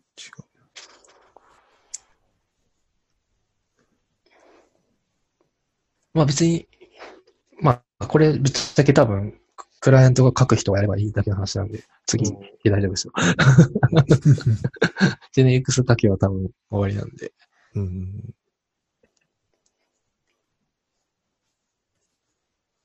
ちょっと、これ面白そうだなと思って。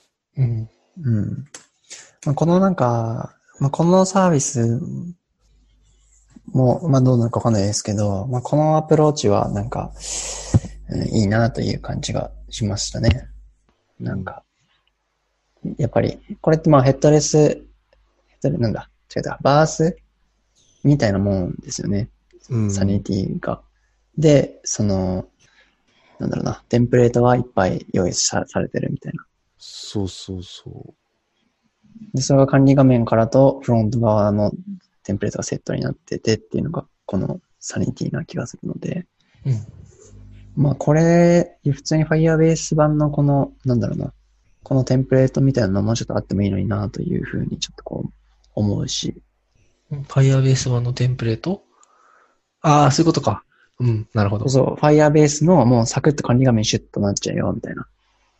あ表からもちょっとサクッと、このブログパターンだとこれで、えーチャットパターンだとこれで、みたいなのが、うんなんか、まあうんベストプラクティス的にテンプレートがもうちょっと作られててもいいのになという。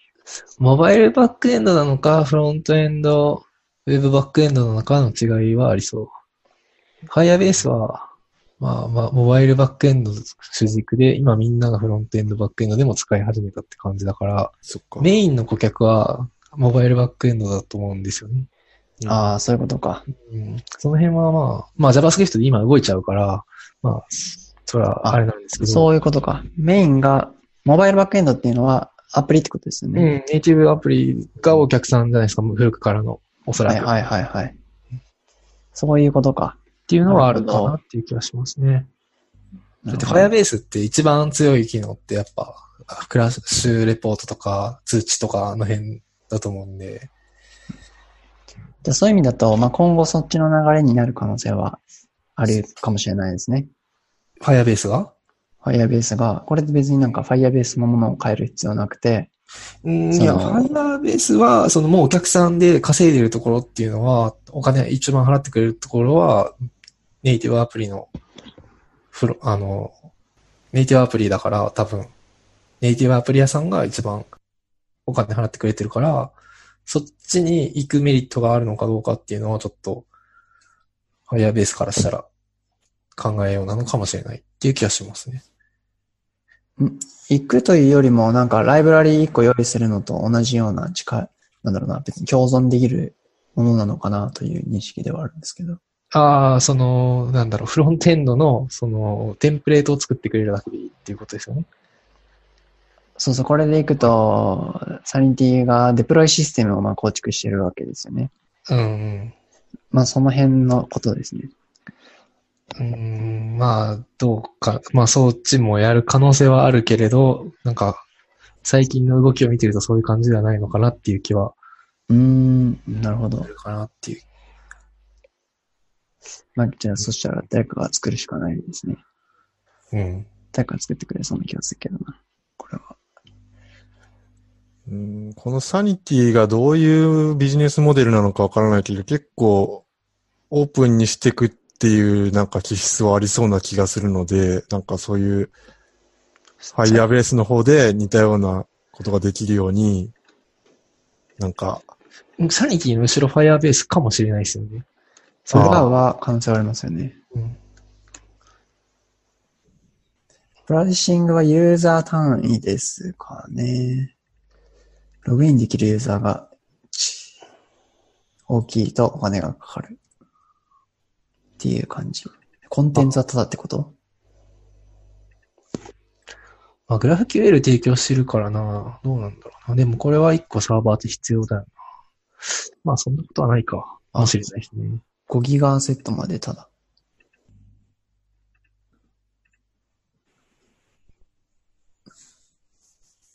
まあサーバーはいそうですね。サーバーレ、まさかサーバーレスではなさそうですね。うんうん。みんなのための BFF って感じですね。ああ、そうですね。うん。みんなのために。BFF って何ですか？ backend for frontend。ああ。 Nuxt みたいなやつですね。 Nuxt の、 Nuxt？Nuxt の裏にさらにバックエンド API サーバーがいる。まあなんかちょっと難しいですけど、マイクロサービスの文脈でいくと、なんかその、中心の親玉みたいなやつがいて、そいつの前に API サーバーがいいて、そのうん。前前段に、えっと、フロントエンドがいて、で、うん。フロントエンドから、その、フロントエンドに応じた、えっと、API を返してあげるために、い一枚かませることで、えっと、なんだろう、あの、フロントエンドの修正が、その、親玉に影響を与えないようにするための、ああ、なるほど。そうですね。うん。だから、NEXT とっていう意味で言うと、NEXT とか NAXT っていう意味で言うと、その SSR を提供するのは BFF の仕事って言えなくはないかなって感じですけど、明日それはちょっと、まあ、ひょっとしたら別かもしれない。うん。うん BFF は API を提供する場所な気がしますね。うん。まあ難しいですけど、それは解釈次第なんで。なるほど。うん。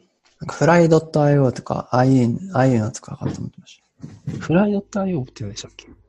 なんだっけな。えー、あの、あれです。フライ .io は、うーん、あ、フライ .io じゃないのかな。ごめんなさい、勘違いしてたかも。なんか、まあ、BFF、などこが BFF かっていうと難しいですけどね。ただ単純に API を立てただけで BFF って言っちゃってる場合もあるけど、マイクロサービスの文脈でいくと、うんその、バックエンドに影響を与えないために一個集約的にするための層を置くっていう感じですね。うん。うん。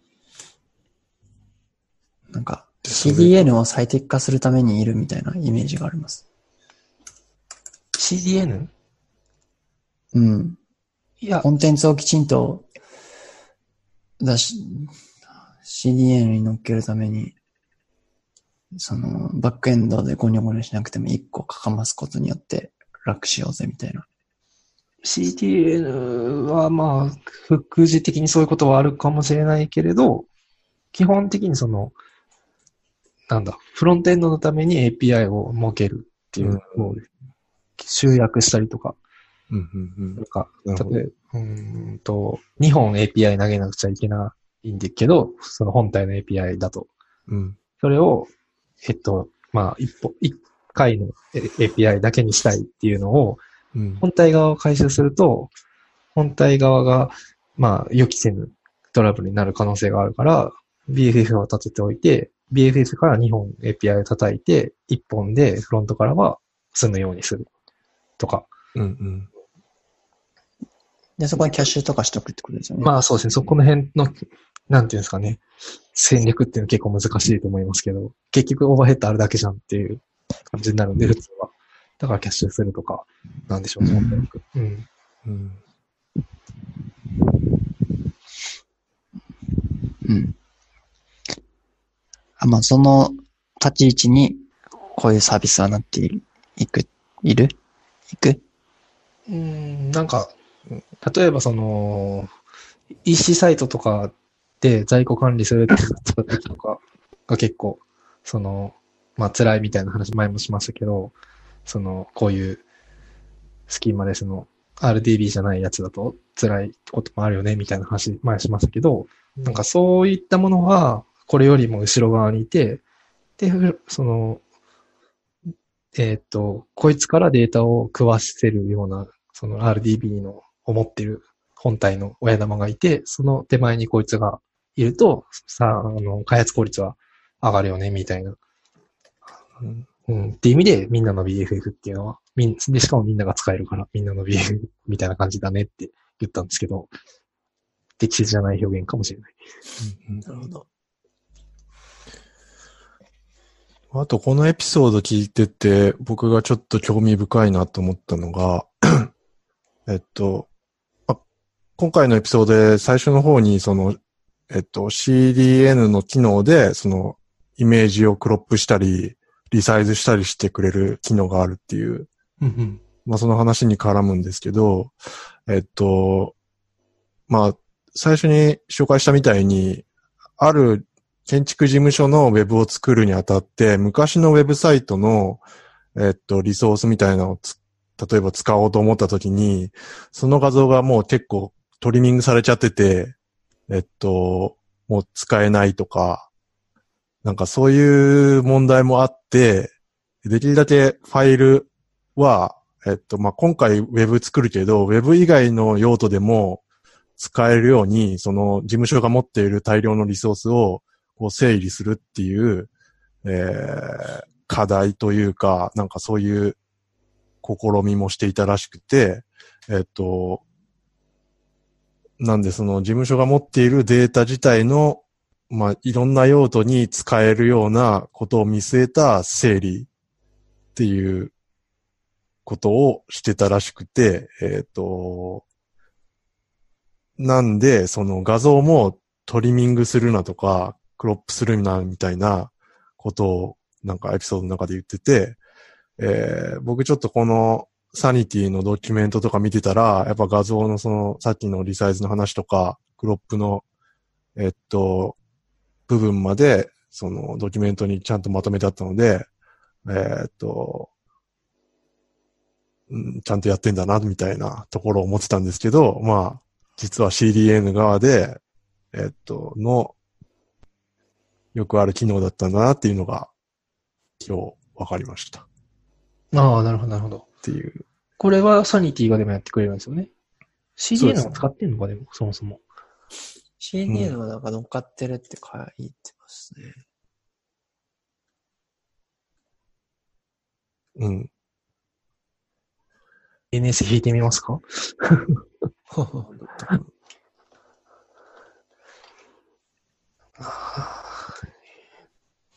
結構なんか僕もそういうなんかこう大量にポートフォリオサイトとか作るときに、えっと、昔作ったポートフォリオのデータこれですみたいな感じで渡されても、なんかそのデータが使えなかったりとか、この画像の元のファイルをくださいとか、なんかそういうやりとりが結構多くあって、で、なんか、なんで結構その、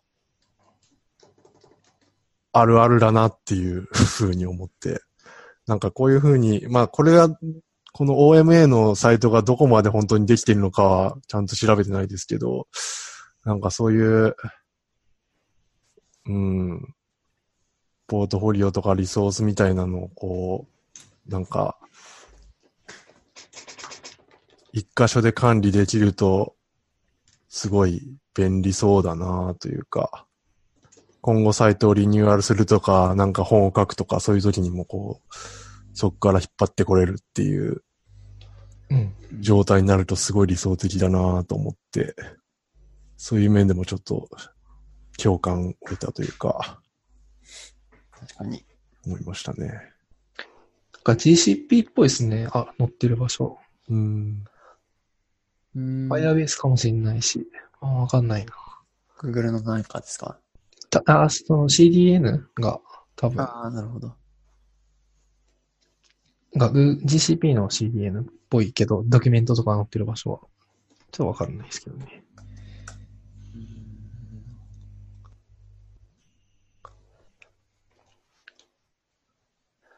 GCP の CDN かもしれないですね。そうすると多分リサイズの機能がないんで、うーん。そうな気がしますね。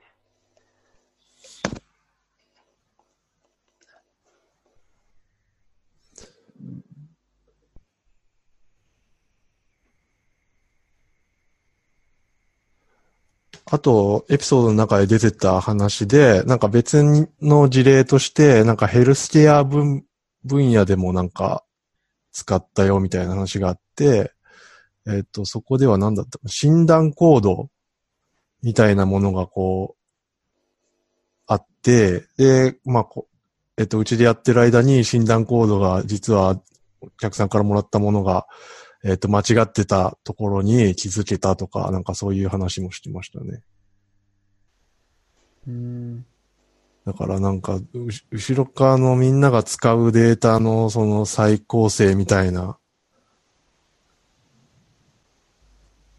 話がなんか出てて、うんそれは、要するに、その、こう、管理画面にデータを、その、入れていくときに、せその、気づいたってことですか？多分そうですね。うんなるほど。まあ、すまあ、うんまあ別、うんまあそれは、どまあたまたま気づいた。うん、まあそうかもしれないけど。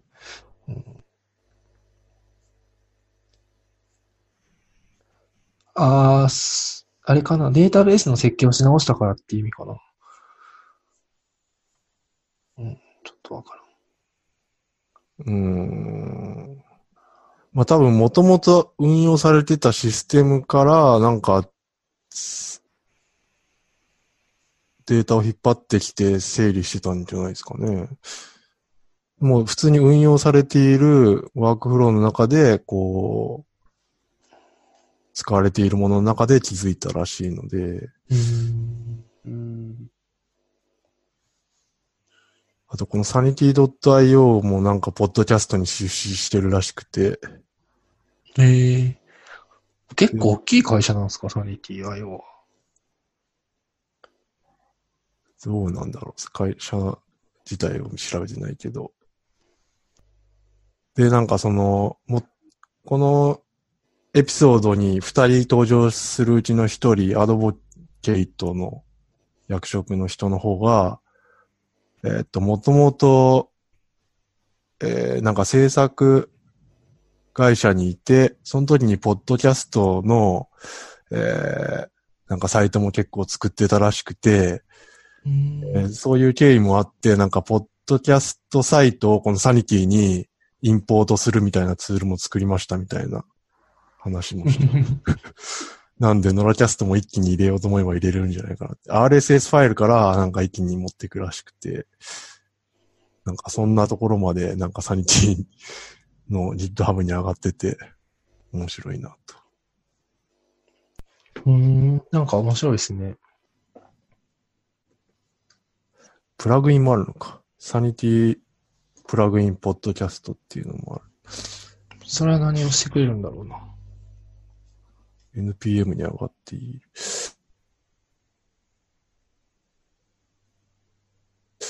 と、並んで、なんかすごい感じですね。うん、なんか、いろいろやってる感じが、うん、確かに近いかも。うん。ジートは結構ネクストにベットしちゃってるから、うん、うん。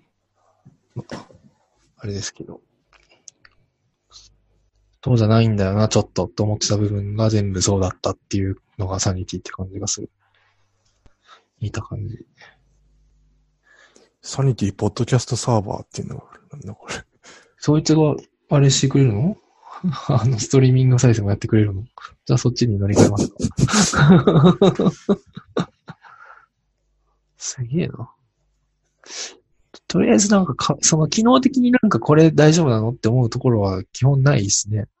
見てる感じ。うーん。Google CDN 使ってるって言ってますわ。えー、Netlify にデプロイするんですよね、でも。デプロイサーチは別に何でもいいんじゃないんですかね。なんかそのテンプレートが Netlify だったっていう。画像のアップロードはああ。え？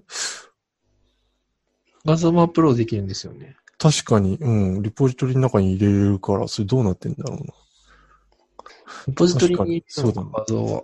でもアップロードする、そのユーザーが投げる画像もある。ああ、そうですね。ああ、そうだそうだ。僕が見てたのはそっちの方ですね。OMA のサイトに上がってる画像だったんで、うんうんパーソンの写真とかがそうなってた。アセットの CDN の Google、Google グローバル CDN っていうのをベースにしてますってだけか。うん。うん。まあ、そんな感じでちょっと面白そうだなっていうのと、最後にどうでもいい話なんですけど、このエピソードを聞いてて、今まで僕、アハ体験って、日本語というか森健一郎が作ったのかと思ってたんですけど、違うんだ。なんか英語で、英語でもともとドイツの心理学者の言葉らしくて、なんかこのエピソードの中でアハモーメントって言ってて、なんかアハ体験と似たようなこと言ってるなと思ったら、まあもともとアハモーメントっていうのがあるらしいっえ、ていう。アハまでそうなんだ。そう、あ、ハイフン、HA でアハ。へえ。アハは日本語だと思ってました。そうですよね。うんアハみたいな感じかと思った。英語アハも、そっか。言うもんね、確かに。なるほど。じゃあ、それはいい気づきです。そう言ってもらえればよかった。って感じですかね。自分の書いた、もし管理画面に機能を追加したいとなると、自分でコードを書くのをこの中に書いていく感じになるのか。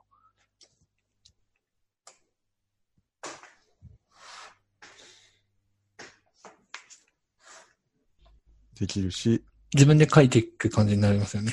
うん。その辺がいいっていう人もいれば悪いっていう人もいそう。うん。まあでもある、なんだかス、スキーマの追加とかする分には、うん。もう今用意されてるもので勝手にこう増えたりするんで、なんかよっぽど構造を変えたいとか、機能追加したいとかじゃないと、別に変える必要はないですね。スキーマの追加だけで。画像アップロードとか、そういうのも多分もうすでにあるものがあると思うんで、それに沿ってやれば、こなんかコピーペじゃないけど、そうそ,、の同じこうようなコードを書く感じになるう感じ。ん。なんかそれが自分で書いたのか、もともとあるのかっていうのを、こう、なんていうんですかね。クリーンアーキテクチャとか的には、こう、ライブラリのコードはライブラリのコードで、まあフレームワークか今回の場合は、フレームワークのコードはフレームワークのコードで、うん、なんていうんですか分けときたい。分けときたいみたいなのは、まあ、ある人もいるかもしれない。僕はあんま気にしないですけど。まあそういう意味でいくと多分、これはすべて例で、その Vue でやってあるやつもあるし、うんうんえっと、 React で作られてるのもあるだろうし、あ、違うか。管理画面は全部 React なのかな ?1 個しかないのかな？エディターってやつは1個しかないのかな？ちょっとそこわかんないけど。どうなんだろこいつのアップデートにどうついていくのかなっていうのが。アップデートは、あれじゃないですか？パッケージ、パッケージだと思うんですね。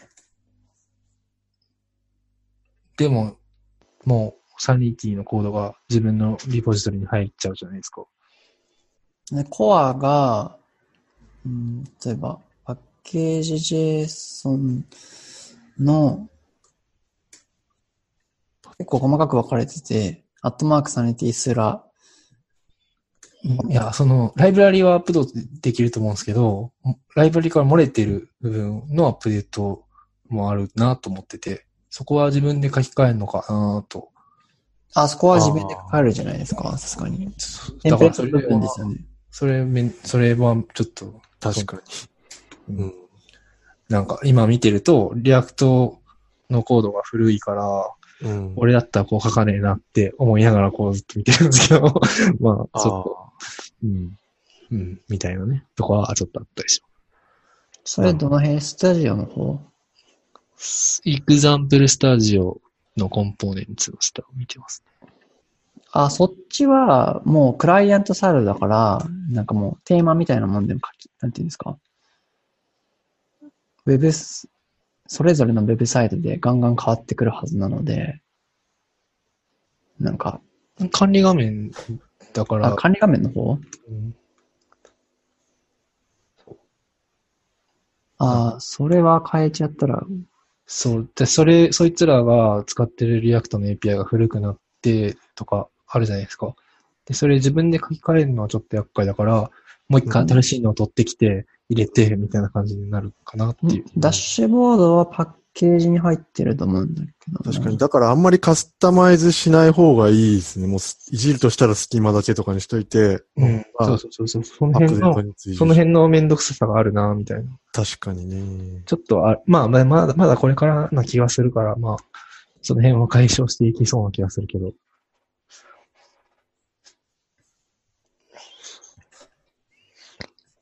え、 React ってそのサンプルの方に入ってこない気がするな。あれさ、ゆあ、 example サンプルっていうのは本体のリポジトリの方を見てたんですけど、えっと、さっき、そう、それが多分コピーされてくる？そう、だからコンピされてくると、うんコピーしないでっていう。お前はお前でライブリポジトリじゃないや、ライブラリの中で動いててほしいかもねってあ。ライブラリの中で動いてますね、多分。うん？最後送った、あの、URL のパッケージ JSON の中に、えー、サニタ、え Sanity、その、じゃなくて、え、そういうことじゃなくて、この中には、多分その React の情報は入ってないんで、あ、これだけが動くのですか？そう、SRC の下か。いや、でもあるある。あ、本当？この、えーっと、プラグインでダッシュボード、ビジェット、ストラクチャーメニュー、SRC とか。ああ、このプラグインのところは、そうですね。うん。多分変わんないですね。うん。ここは完全に、あの、お人力だと思いますね。うん。あ、でも最後これだけになるんですよね。え？いや、違う。スタジオ。これだけになるはず。ウェブか。ウェブ、あ、まあ、ウェブの方はまあ自分で書くから、まあいいよねって感じダッシュボード、ウィジェット、SRC、そうですね。うん、この辺とかが、まあ、ウィジェットは更新されないですね、確実に。うん。ウィジェットは何なのかはよくわかんないけど。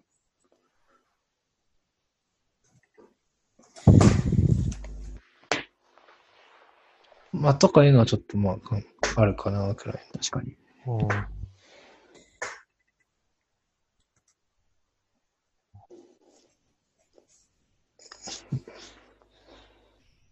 リブってなんだろう。ストラクチャー。うーん。うん、うん。なるほど。この書き方なんだ。初めて見た。まあ、若干、そうですね。 lock-in はこうされちゃう感じはあるのか。ん何に lock-in ですか？その、うーん、管理画面とか、そのさっきのリアクトじゃないとダメっぽいですよね。ああ。うん。そこはあるかもしれない。なんか、うん、エピソードの中でも React って言ってたから、多分今のところ React しかないんだろうな。まあ WordPress の管理画面みたいなもん。うん。WP アドミン、ハイフンアドミンのディレクトリっていじらないじゃないですか。うん。基本的にはいじれるけど。うんいいじらなくても、その、な、それで一番問題になるのは、その、ライブラリーが更新されたけど、その、管理画面のコードが古いままだからっていうのを、なんかで補わなくちゃいけなくて、っていうことだよね。多分、アップデートみたいなコマンド叩くと、まあ、フレームワークだからそれでいい気がしてきたな。多分、スタジオ側が変わるんでしょうね、きっと。なんかアップデート。そう。コマンド打つとうんササニティ側スタジオ側サニティアップデートみたいな感じにすると、サニティのスタジオ側のコードが、あうんうん。その、なんていうんですか、新しい記法に書き換わるというか、はいはジェネレートされるのかなっていう。い。うん。そうですね。まあその時にコンフリクトがあればそこで直すみたいな。まあ、そうっすね。まあ、そこをいじっちゃってるってことですね。だからそのうんワードプレスの管理画面いじっちゃってる方。なるほど。まあ。そんなところっすかね。うん、いや、もうなんかいつまでもちょっといろんな自分を見てられるんで、うん。そうそう終わりますか？はい。まあちょっとサニティ面白そうだぞっていうことで。大丈夫ですかね？はい。はい。ノラキャスト第26回をお聞きいただきありがとうございました。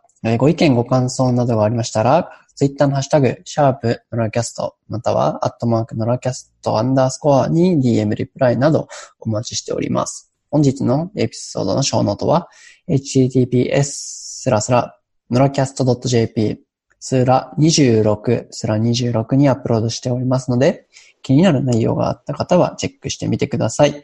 最後までお聞きいただきありがとうございました。ありがとうございました。